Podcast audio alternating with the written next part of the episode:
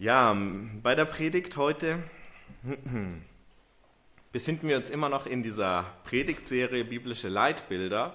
Wir betrachten damit als Gemeinde verschiedene Themen, bei denen wir eben selbst manchmal eine ganz eigene Meinung haben. Und das ist gut so. Das ist wichtig so, dass wir unsere Meinung dazu haben. Ganz gezielt geht es uns dabei dann aber eben um diese biblischen Wahrheiten. Was sagt denn die Bibel zu den verschiedenen Themen? Und so bin ich hier an. Alles gut. Ja, was sagt die Bibel eigentlich zu dem Thema Finanzen? Das ist so ein Stück weit die Herausforderung, ähm, der ich mich in der Woche gestellt hatte und die ich äh, heute mitgebracht habe für uns auch so ein bisschen mit zu durchdenken. Und dabei ist mir was ganz Seltsames passiert. Denn eigentlich hatte ich so in der Vorbereitung gedacht, oh ja, Finanzen, äh, das würde ja mal richtig praktisch. Da weiß ich dann, wie ich mit dem Geld umgehe. Dann weiß ich, wie läuft denn das hier in der Gemeinde auch mit der Kollekte, mit den Spenden, mit äh, vielen anderen Dingen. Und hast du wohl gedacht, na, am Ende äh, saß ich da und äh, habe so über die Predigt nachgedacht und irgendwie ist es gar nicht so richtig praktisch geworden, aber das werdet ihr gleich auch noch hören. Denn ich bin an dieses Thema Finanzen tatsächlich doch erstmal aus einer sehr geistlichen Perspektive rangegangen. Man kann Finanzen praktisch sehen, man kann sie geistlich sehen. Und das wird eine Herausforderung, die wollte ich nicht zusammenpacken in einer Predigt. Das habe ich beim letzten Mal schon bei dem Thema Evangelisation gemerkt. Da saßen einige Leute, die wurden nach 40 Minuten müde. Ich bin noch voll drin und dann musste ich aufhören. Ganz so lang soll es heute nicht werden. Ähm, von daher würde ich daraus dann nochmal einen zweiten Teil machen, der dann sich mehr um das Praktische kümmert. Und heute will ich einfach mal auf dieses Thema schauen mit so einem geistlichen Auge. Was sagt die Bibel zum Thema Finanzen? Und dazu hat die Bibel ganz schön viel zu sagen. Also nicht nur im geistlichen Sinne, sondern auch sehr praktisch, Finanzen allgemein betrachtet. Da spricht die Bibel äh, je nach Zählung ähm, von über 2000 Versen über Finanzen. Das ist eine ganz schöne Menge. Ähm, und im Neuen Testament finden sich circa 43 Gleichnisse von Jesus Christus. Und von diesen 43 Gleichnissen handeln ganze 15 Gleichnisse von Finanzen, vom rechten Haushalten. Das sind etwa ein bisschen mehr als ein Drittel der Gleichnisse. Fast ein Drittel der Gleichnisse, die Jesus Christus erzählt, haben Finanzen im Blick. Und da sollte das Thema Finanzen eigentlich gar nicht so ein Randthema sein, sondern ist auch in unserer Aufmerksamkeit eigentlich ein sehr hohes Thema. Und doch merke ich auch in dieser Vorbereitung für die Predigt, so oft habe ich bisher gar nicht über Finanzen gesprochen. Ja, das liegt vielleicht auch manchmal an der Prägung, die man so mit, mit sich bringt. Denn auch ich wurde geprägt von diesem Gedanken, Geld hat man, darüber spricht man doch nicht. Ja, ich weiß nicht, wie es dir so geht mit diesem Thema. Ähm, und am Anfang, wenn wir so über das Thema Finanzen schauen, möchte ich uns erstmal so einen Überblick geben über eben diese Vielzahl an Gleichnissen. Ich weiß gar nicht, ob man das so gut lesen kann, aber ich denke schon. genau, man, das sind die 15 Gleichnisse. Ich habe sie hier einfach mal tabellarisch dargestellt. Ähm, die über Finanzen sprechen, über rechte Haushalterschaft. Das sind Gleichnisse wie äh, Gleichnis von den zwei Schuldnern, das Gleichnis vom Seemann. Hier geht es jetzt nicht zwangsläufig um, äh, um Geld, aber darum, dass du Arbeit leistest. Und auch das hängt ja mit Finanzen zusammen, gerade bei uns heutzutage. Und ganz viele andere Dinge, die hier aufführen, Jesus Christus benutzt dieses, dieses doch so bekannte Thema Finanzen und versucht uns Menschen etwas nahezubringen damit. Gerade wenn wir auf diese Gleichnisse schauen, wird deutlich, dass Jesus das Thema Finanzen gebraucht, um uns Menschen himmlische Sachzusammenhänge zu verdeutlichen. Die Gleichnisse, sie werden oftmals eingeführt mit so einem Gedanken, womit soll ich das Himmelreich vergleichen? Also Jesus Christus gebraucht an 15 Stellen und äh, ihr seht das in dieser Tabelle auch dargestellt ähm, in unterschiedlichen Evangelien und manchmal manche Gleichnisse sogar in allen drei Evangelien. Ähm, gebraucht er an unterschiedlichen Stellen um uns etwas über die himmlische Welt zu erzählen. Ist eigentlich ganz schön interessant. Das ganz alltägliche Thema Geld und Haushalterschaft dient also dazu, uns das so Fremde vom Himmelreich Gottes zu verdeutlichen. Man möchte ja annehmen, vom Geld versteht ja nahezu jeder etwas. So will man meinen. Und doch wird auch deutlich, dass es einen richtigen und einen falschen Umgang mit Geld gibt. Geld ist ein ganz schön seltsames Thema, wenn man sich damit beschäftigt. Geld kann man haben, man kann viel Geld haben, man kann wenig Geld haben oder auch gar keins. Und alles hat seine eigene Herausforderung. Mitten in der Corona-Zeit, also jetzt auch schon vor vier Jahren, ging es damals los, ähm, gab es eine ganz interessante Begebenheit, auf die ich gerade auch nochmal in diesem Zusammenhang eingehen will. Die damals 19-jährige US-amerikanische Musikerin, die hat jetzt nicht viel mit dem Glauben zu tun, aber sie ist doch für manche Jugendliche prägend diese Musikerin Billie Eilish heißt sie, hat damals in der Corona-Zeit, zum Anfang der Corona-Zeit, als 19-Jährige zum ersten Mal eine eigene Wohnung bezogen. Sie war zu dem Zeitpunkt schon relativ bekannt, weil sie sehr viel äh, Musik produziert hat, auch aus ihrem Kinderzimmer heraus. Auch ein interessant, wie das so alles entstanden ist. Nun, aufgrund von Lockdown und anderen Corona-Maßnahmen musste sie, wie viele andere auch, online einkaufen. Und da sieht man ja nicht unbedingt immer, was man so alles für das liebe Geld bekommt. Und so landet auch ihr Lieblingsfrühstücksmüsli in ihrem Warenkorb. Sie hat sich nicht viel dabei gedacht bei dem Preis. 35 Euro steht da drauf, äh, beziehungsweise 35 Dollar ist ja in den USA, für eine Packung Müsli, so dachte sie. 35 Dollar, ist das teuer, ist das günstig? Sie hat keinen Bezug dazu. Zunächst hatte sie eben angenommen, das ist halt der Preis für eine Packung Müsli. Das ist das, was man dafür zahlt. Sie steht ja nicht im Laden vor den Regalen und sieht, ah, das ist aber teurer als das oder wie auch immer. Und sie war vorher auch noch nicht in dieser glücklichen Lage, Frühstücksmüsli für sich kaufen zu müssen. Sie war dann aber doch sehr erstaunt, als das Paket angekommen ist und 70 Packungen von diesem Müsli da drin waren. Billy Eilish hat äh, damals Folgendes ausgedrückt. Ich fühle mich irgendwie dumm, weil ich keine Ahnung hatte, wie viel Frühstücksflocken eigentlich kosten. Aber ich habe noch nie als Erwachsene gelebt und weil meine Familie früher nie viel Geld hatte, weiß ich bei manchen Dingen einfach nicht, was sie kosten.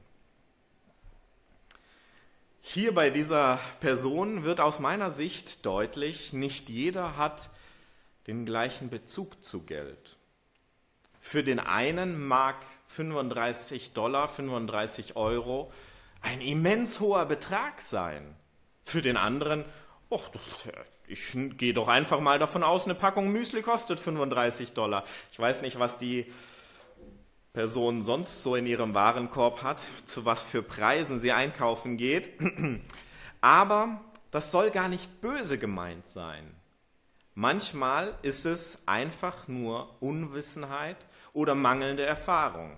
Und gerade in Bezug auf Finanzen ist das ja auch etwas, mit dem wir leben. Der eine wächst auf in einer Sorglosigkeit in Bezug auf Finanzen.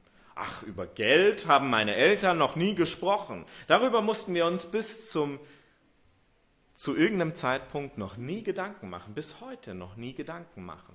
Andere Leute, die haben schon ganz früh gemerkt, es ist wichtig, dass wir jeden äh, Penny zweimal umdrehen, äh, Cent müsste man heute sagen, na? dass wir jeden, jeden kleinen Betrag noch so gründlich überdenken, bevor wir das Geld ausgeben.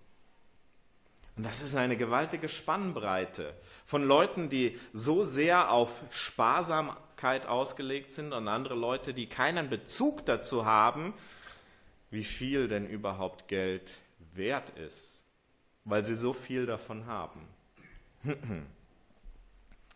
Was auch deutlich wird, ist, dass weder zu wenig haben noch zu viel haben gut für uns Menschen ist. Aufgrund einer ähnlichen Erkenntnis schreibt der Beter in Sprüche 30, Vers 8 und 9 folgendes. Lass mich nicht arm und auch nicht reich werden. Gib mir einfach nur das tägliche Brot. Sonst besteht die Gefahr, dass ich zu viel habe, dich verleugne und frage, wer ist denn schon der Herr? Oder es besteht die Gefahr, dass ich zu wenig habe, stehle und den Namen meines Gottes missbrauche. Gerade wenn es um Finanzen geht, ist es aber in der Tat schwer zu sagen, so empfinde ich es, wann ist denn genug? Wann habe ich das, was ich brauche?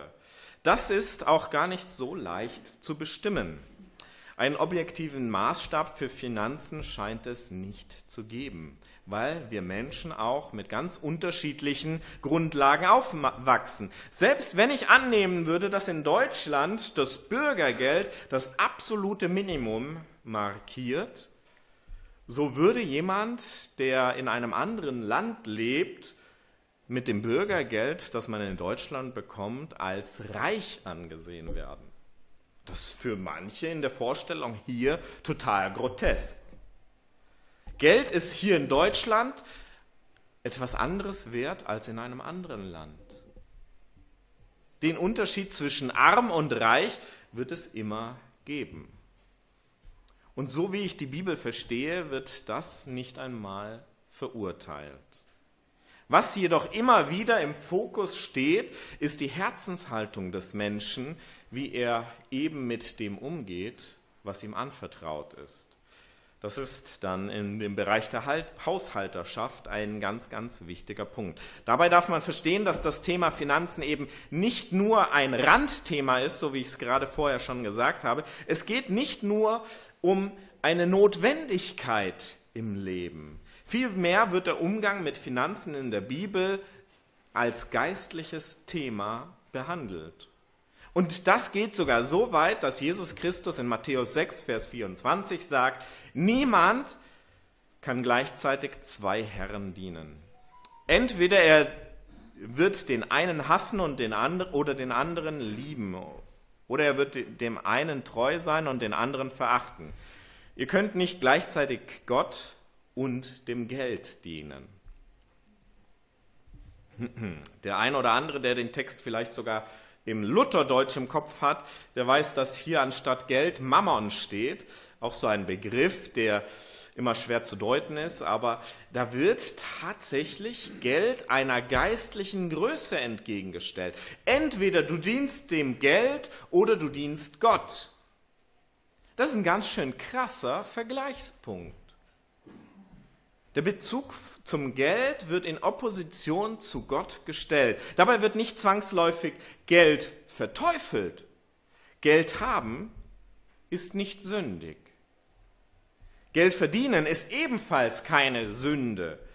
Auch es zu genießen, sich etwas leisten zu können, ist nicht falsch. Das sind alles ganz, ganz wichtige Punkte, die man hier mit betrachten muss. Was Jesus hier anspricht, ist der Stellenwert, den Geld in unserem Leben hat.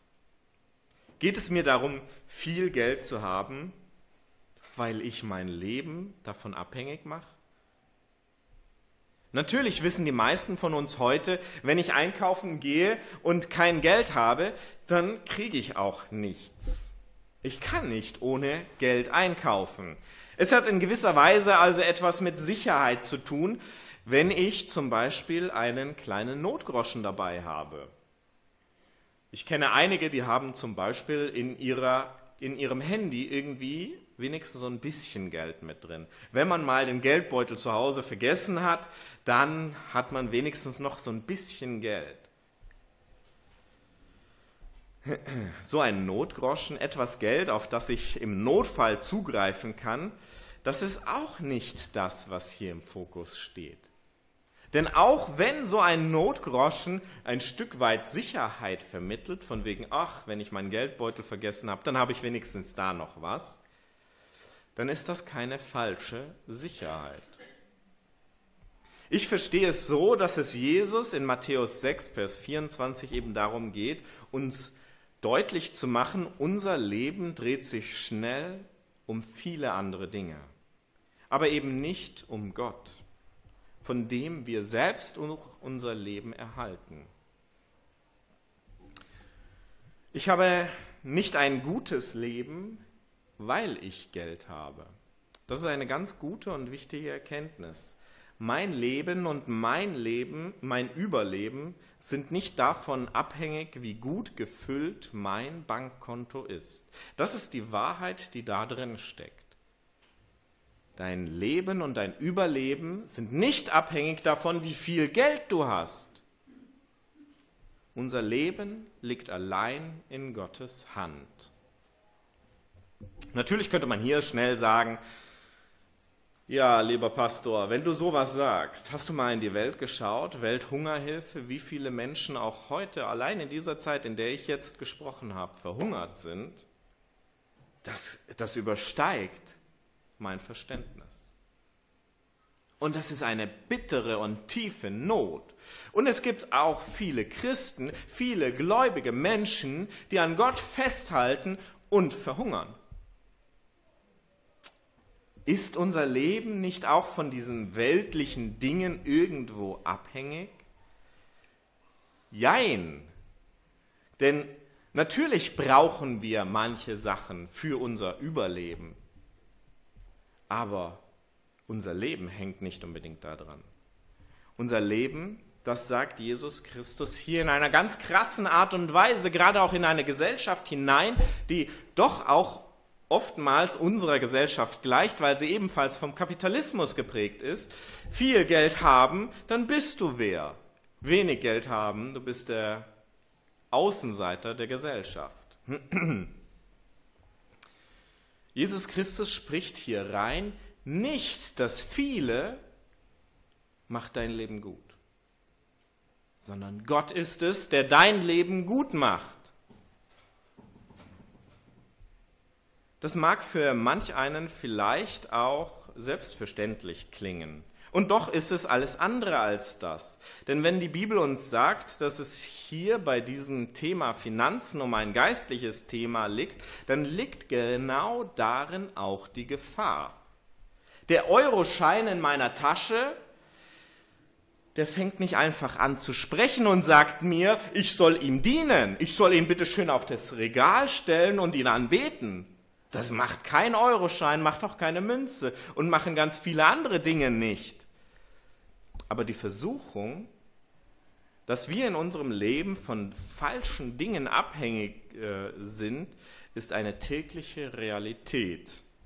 Gerade hier hat das Geld einen unwahrscheinlich hohen Stellenwert.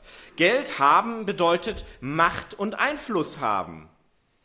Und wenn es nur ein Euro ist, für den ich mir zum Beispiel einen Lutscher an der Kasse kaufe, weil ich diesen einen Euro ausgebe, bezahle ich dafür, dass jemand anders diesen Lutscher hergestellt hat. Und das wiederum bedeutet auch, dass jemand anderes diesen ausgeliefert hat und nochmal ein Dritter ihn verkauft hat ich nehme mit meinem einen Euro Einfluss auf das Leben von anderen Menschen. Nur weil ich einen Euro ausgebe. So viel Macht liegt in einem kleinen Euro, für den ich mir einen Lutscher kaufe. Auch das ist nicht zwangsläufig schlecht. Doch kann mich genau dieser Gedanke auch zu Hochmut führen. Oh, ich habe so viel Einfluss auf das Leben von vielen anderen Leuten. Umso mehr Geld ich habe, umso mehr Macht habe ich, umso mehr Menschen kann ich auch für mich arbeiten lassen und viele andere Dinge auch. So ist das Thema Finanzen als ein geistliches Thema betrachtet eine tägliche Herausforderung, ein Kampf auch um unser Herz. So sagt Jesus Christus in diesem Zusammenhang auch in Matthäus 6, Vers 21 bereits, denn wo dein Schatz ist, da wird auch dein Herz sein. Das führt mich zu der Frage, wie sieht dann rechter Umgang mit Finanzen aus? Wie können wir in einer angemessenen Art und Weise mit Geld umgehen? Auf der einen Seite ist in Geld eine ganz schön große Gefahr drin, weil eine Versuchung drin liegt. Auf der anderen Seite brauche ich ja Geld auch, um mir Dinge zu kaufen, um letztendlich auch Nahrungsmittel kaufen zu können. Den ersten Punkt, den ich hiermit aufführen möchte, ist, der kommt eigentlich aus diesem gerade betrachteten Zusammenhang heraus. Geld ist ein Mittel zum Zweck, aber es ist nicht sinnstiftend. Auch wenn dies ebenfalls dem einen oder anderen klar sein dürfte, ist es eben oftmals das Gegenteil, was uns die Welt in unserem Alltag auch verkündigt. Für viele Menschen ist Geld verdienen und Geld haben und all die Annehmlichkeiten, die damit zusammenhängen, sinnstiftend. Das würde der eine oder andere vielleicht so gar nicht ähm, vermitteln, aber es lässt sich durchaus auch indirekt erkennen. Werbung, sie redet uns ein, es gibt nichts Besseres auf dem Markt als dieses eine Produkt. Das musst du unbedingt haben. Dafür musst du dein Geld investieren.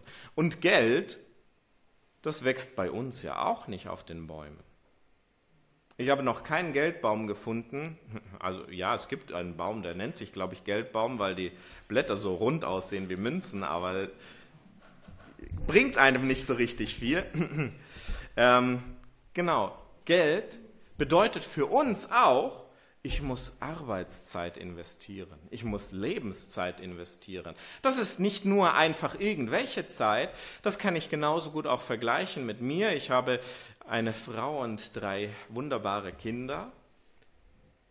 Jede Minute, die ich von meiner Zeit investiere, um Geld zu verdienen, bedeutet auch, dass ich diese Zeit nicht mit meiner Familie verbringen kann. Und viele andere Aspekte auch. Also, dass ich überhaupt Geld verdiene, das kostet mich auch einiges. Das hat Einfluss auf mein Leben. Und nun wird mir gesagt, hey, mit diesem Geld, das du verdient hast, keine Ahnung, woher du das bekommen hast, vielleicht ja auch durch äh, eine Erbschaft. Hast nie was dafür getan, aber du hast viel Geld. Schön.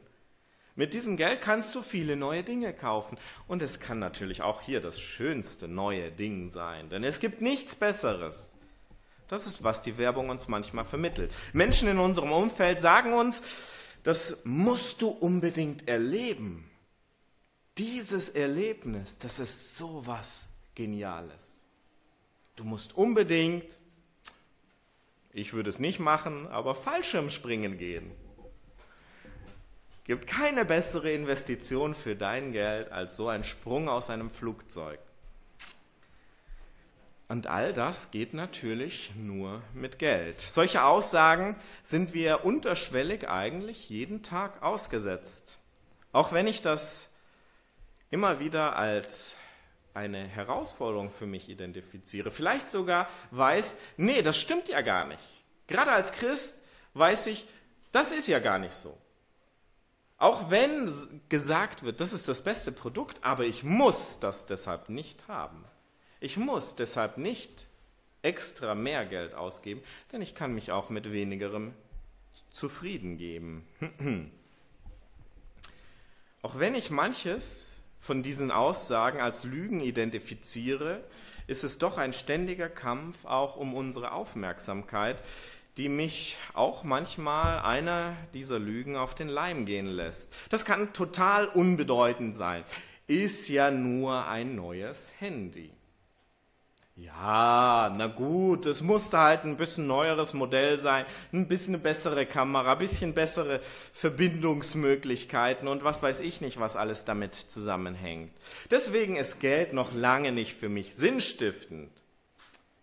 Aber was passiert, wenn du dieses Handy mal verlierst?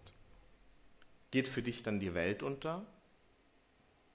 Welchen Stellenwert hat dieses Ding in deinem Leben gewonnen. Und was ist auf der anderen Seite, wenn du mal einen Tag nicht betest? Ist doch nicht so schlimm. Ein Tag lang nicht gebetet. Da wird doch die Welt von nicht untergehen. Ein krasser Vergleich. Ich will hier bei weitem nichts verteufeln.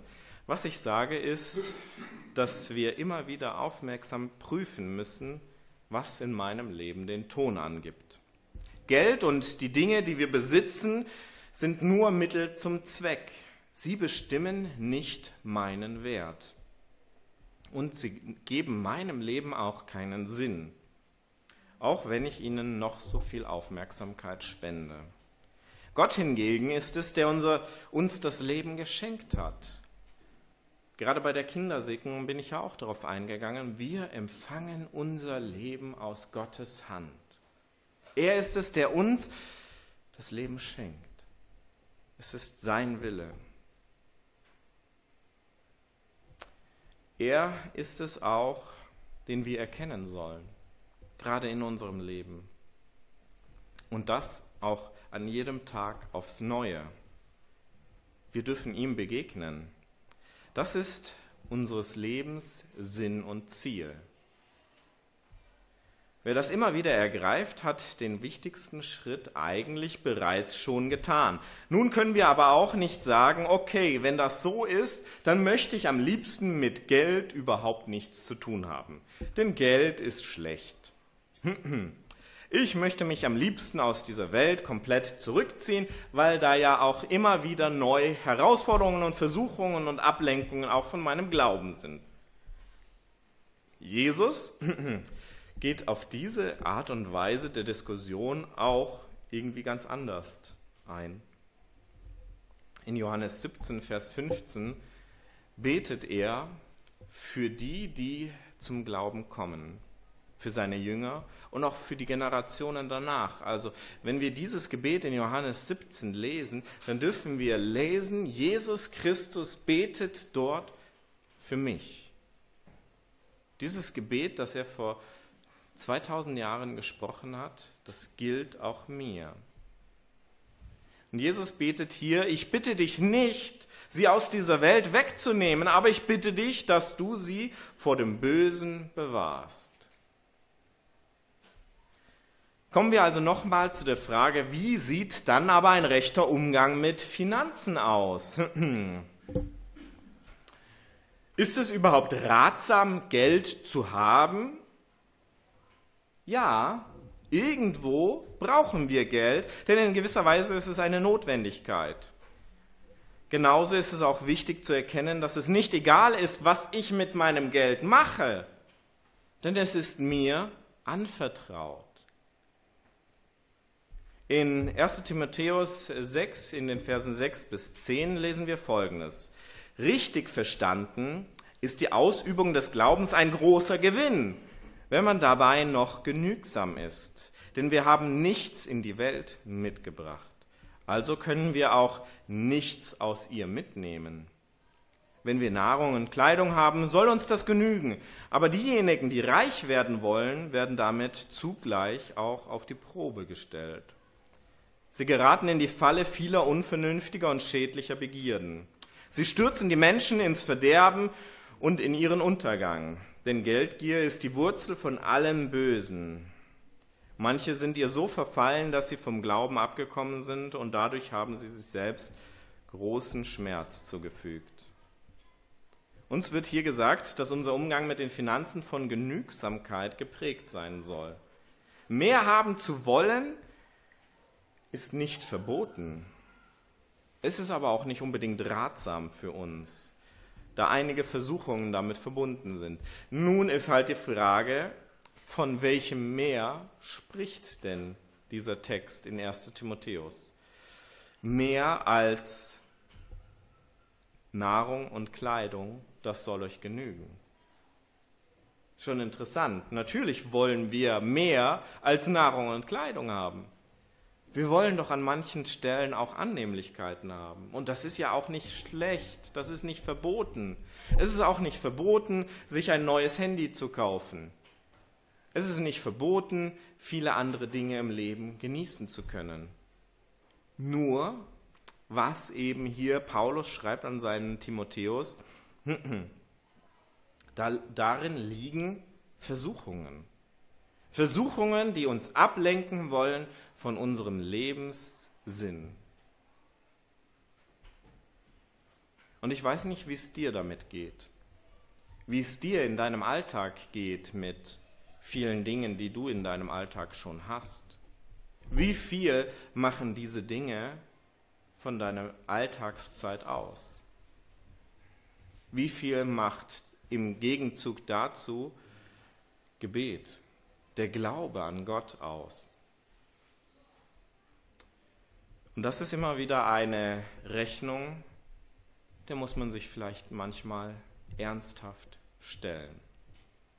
Was macht in meinem Leben der Glaube überhaupt aus? Wie viel investiere ich da hinein? Natürlich ist es leichter, sich abends hinzusetzen und einen Film zu schauen, zum Beispiel ist leichter, als sich abends hinzusetzen und die Bibel zu lesen. Und es ist leichter, irgendeine andere Ablenkung zu suchen, als zu beten. Glauben ist nicht immer leicht. Das sagt uns Jesus auch gar nicht. Glaube ist eine Herausforderung, eine tägliche Herausforderung.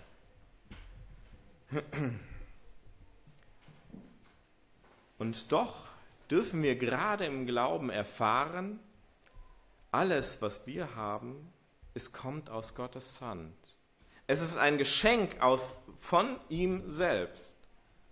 Und auch die guten Dinge, die wir in unserem Leben genießen dürfen, sie sind nicht schlecht. Es ist auch super, Gemeinschaft leben zu dürfen und sich gemeinsam einen Film anzuschauen. Auch alleine, dass ich mich alleine hinsetzen darf und einen Film anschauen darf, das ist völlig okay. Es ist nur die Frage, was für einen Stellenwert es in meinem Leben an, einnimmt. Und von dem, was wir haben, ist es egal, ob es viel ist oder wenig. Wir haben alles aus der Hand unseres Herrn. Das ist das Thema Genügsamkeit. Ich lasse mir genug sein an dem, was ich aus Gottes Hand empfangen darf.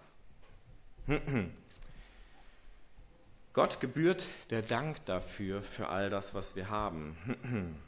In 1 Timotheus 6 heißt es dann weiter in den Versen 17 bis 19, Gib denjenigen, die in dieser Welt reich sind, die Anweisung, nicht überheblich zu sein Sie sollen ihre Hoffnung nicht auf etwas so Unsicheres wie Reichtum setzen, sondern auf Gott. Er gibt uns alles in reichem Maß und wir dürfen es genießen. Die Reichen sollen Gutes tun, großzügig sein, mit guten Werken, freigebig und bereit, mit anderen zu teilen. Damit schaffen sie sich eine sichere Grundlage für die Zukunft. So können sie das wahre Leben erlangen. Schon eine interessante Frage, wenn man sich diese Frage stellt, was ist denn reich? Wann bin ich denn reich? Auch das ist wieder eine Frage der Perspektive. Vielleicht fühlst du dich momentan nicht reich. Vielleicht sagt dein Bankkonto auch, die Zahlen, äh, die Bank würde das vielleicht rot drucken und du fühlst dich nicht reich. Aber trotzdem hast du viele Dinge in deinem Leben, vielleicht sogar viele Dinge, die du nicht zwangsläufig brauchst. Andere Leute, ich bin vorher auch kurz darauf eingegangen, verhungern. Andere Leute haben noch viel, viel weniger. Es ist interessant, ob man mal diese, diese Frage sich stellt, bin ich denn reich? Auch das ist immer wieder eine Perspektive, ähm, die nicht unbedingt immer die ist, die ich habe. Es gibt Leute auf dieser Welt, die würden mich als durchaus reich bezeichnen. Auch wenn ich das manchmal nicht so sehe. Nun darf ich diesen Text aber auch nochmal lesen, 1 Timotheus 6, Vers 17, einfach nur mal in dieser Herausforderung und zu sagen, ich bin einer dieser Reichen, die hier angesprochen werden. Gibt denjenigen, die in dieser Welt reich sind, die Anweisung, nicht überheblich zu sein. Sie sollen ihre Hoffnung nicht auf etwas so Unsicheres wie Reichtum, Besitztümer oder sonst was setzen, sondern auf Gott. Er gibt uns alles in reichem Maß und wir dürfen es genießen. Die Reichen sollen Gutes tun, großzügig sein, mit guten Werken, freigebig und bereit, mit anderen zu teilen.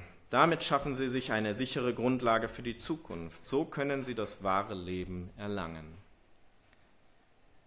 So einen Bibeltext kann ich immer wieder aus verschiedenen Perspektiven sehen. Natürlich kann ich sagen, hey, so reich bin ich gar nicht.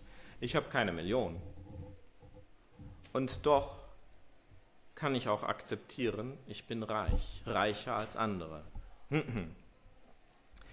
Rechter Umgang mit Finanzen behält im Blick, dass wir immer abhängig sind von Gott. Das ist so ein Stück weit ein Resümee, das ich äh, daraus ziehen will. Und dennoch dürfen wir genießen, was er uns schenkt. Es ist nicht schlecht, etwas zu haben. Es ist auch nicht schlecht, von manchen Dingen viel zu haben. Geld oder auch Besitztümer. Das ist nicht ähm, ohne Grund auch manchmal etwas, mit dem umschrieben wird, du bist reich gesegnet, wenn du viel hast. Wobei das im Umkehrschluss auch nicht heißt, kein Geld haben wäre verflucht sein. Es ist Gottes Ermessen, wem er wie viel gibt. Gott gibt in seiner Souveränität manchen Menschen mehr und manchen weniger, um damit für ihn auszuhalten. Ein schönes Gleichnis in diesem Zusammenhang ist das von diesen anvertrauten Talenten. Wie und warum er dem einen mehr gibt und dem anderen weniger, das tut gar nichts zur Sache. Als Menschen bleiben wir von Gott abhängig. Das gilt auch für unseren Umgang mit den Finanzen. Und hier ist noch, noch wichtig zu erwähnen, dass es eben um ein rechtes Haushalten geht. Also weder das Bestreben, reich zu werden, noch alles, was man hat, auf den Kopf zu hauen und völlig planlos mit seinen Finanzen umzugehen, ist gut. Weder das eine noch das andere.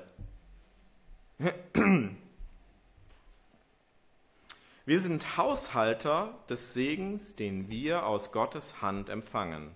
Ob es nun viel ist oder wenig, über alles werden wir vor Gott Rechenschaft ablegen. In dieser Predigt, habe ich eingangs schon gesagt, bin ich auf viele praktische Punkte gar nicht eingegangen. Tipps zu Finanzen, zu Haushaltsplanung, Schulden oder Spenden oder gar auch den Zehnten. Diese Dinge habe ich heute nicht betrachtet. Auch diese Punkte sind alle wichtig, gerade wenn es um Haushalterschaft geht, aber das müssen wir eben auf ein anderes Mal verschieben. Für heute halte ich zum Abschluss nochmals fest, dass gerade für uns Christen bei dem Thema Finanzen Vorsicht geboten ist. Denn es ist oftmals eben nicht einfach nur das schnöde Geld, über das ge äh, gesprochen wird. Vielmehr handelt es sich eben um ein geistliches Thema. Es handelt sich um einen Kampf, um meine Aufmerksamkeit und letztendlich auch um meine Seele. Gott möchte in unserem Leben den ersten Platz einnehmen. Da haben wir äh, auch letztens bei der Bibelstunde mal wieder drüber gesprochen. Und Annegret meinte, eins der Kinder von damals hatte dann gesagt, Ist Gott nicht egoistisch, wenn er immer den ersten Platz haben will? Nun, er hat dich an den ersten Platz gestellt. Er hat sein Leben für dich gegeben. Er hat alles aufgegeben für dich. Und Gott lädt dich ein, sein Leben in seinem Interesse zu leben. Das ist eine Entscheidung, die wir einmal treffen. Ja, ich möchte Jesus folgen, ihm mein Leben geben. Und das ist eine gute und wichtige Entscheidung. Und eine Herausforderung, tägliche Herausforderung ist dann, das in Jüngerschaft zu leben. Beim nächsten Mal gerne dann eben hier eine Fortsetzung, dann ein bisschen praktischer. Wie ist das mit Regelungen bezüglich Schulden? Darf man Schulden machen oder eben eher nicht? Wie ist das mit dem Zehnten? Wie ist das mit Spenden und vielen anderen Punkten? Auch hier stecken noch einige praktische Herausforderungen für uns drin, aber für heute erstmal hier ein Ende. Amen.